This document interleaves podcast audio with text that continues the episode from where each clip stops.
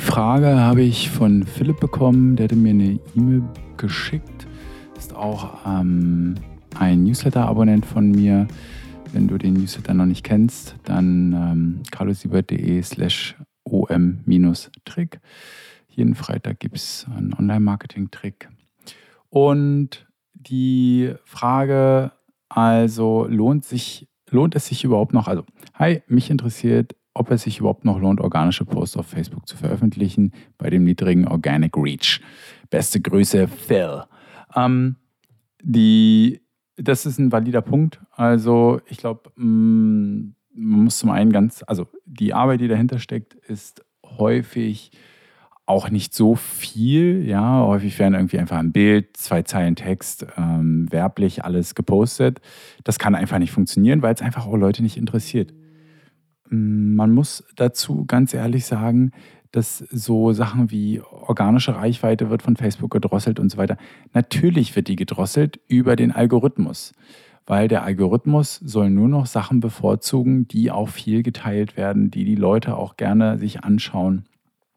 Und wenn ich dann natürlich werbliche Themen einfach reinhaue in die, ähm, ja, ich sag mal, in die, äh, auf die Facebook-Seite, in die Postings, dann kann das nicht funktionieren. Langweiliges Bild. Also ich denke schon, dass es sich lohnt, ähm, normal auf Facebook zu posten. Ja? Dann darf das aber nicht werblich sein, es muss hilfreich sein, es muss irgendwie unterhaltend sein, es muss der Plattform entsprechend sein und der Followerschaft entsprechend. Ja, wenn ich natürlich ähm, ich sag mal, ein Thema habe, ähm, was sehr, sehr nischig ist, dann werde ich wenig Follower haben.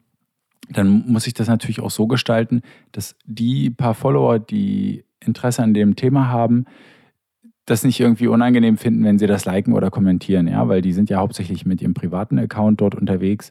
Und ähm, das führt ganz äh, gezwungenermaßen dazu, dass wenn ich ein Posting von irgendeiner Firma beispielsweise like oder kommentiere, dass meine ähm, Freunde auf Facebook natürlich auch sehen.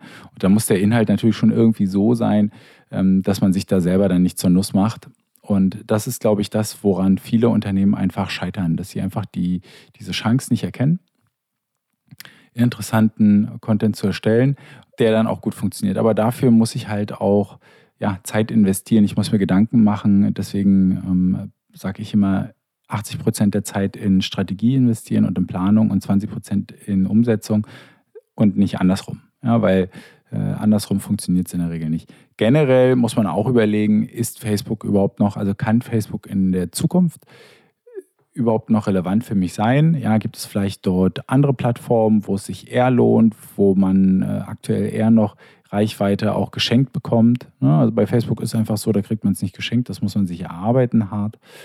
Und bei der Entwicklung, wie Facebook sie in der letzten Zeit hat, ist auch generell die Frage, möchte ich auf dieser Plattform überhaupt noch unterwegs sein? Ja? Und da gibt es viele Alternativen, sei es irgendwie ein Pinterest, ein Instagram, was jetzt äh, nur zum Teil besser ist, glaube ich.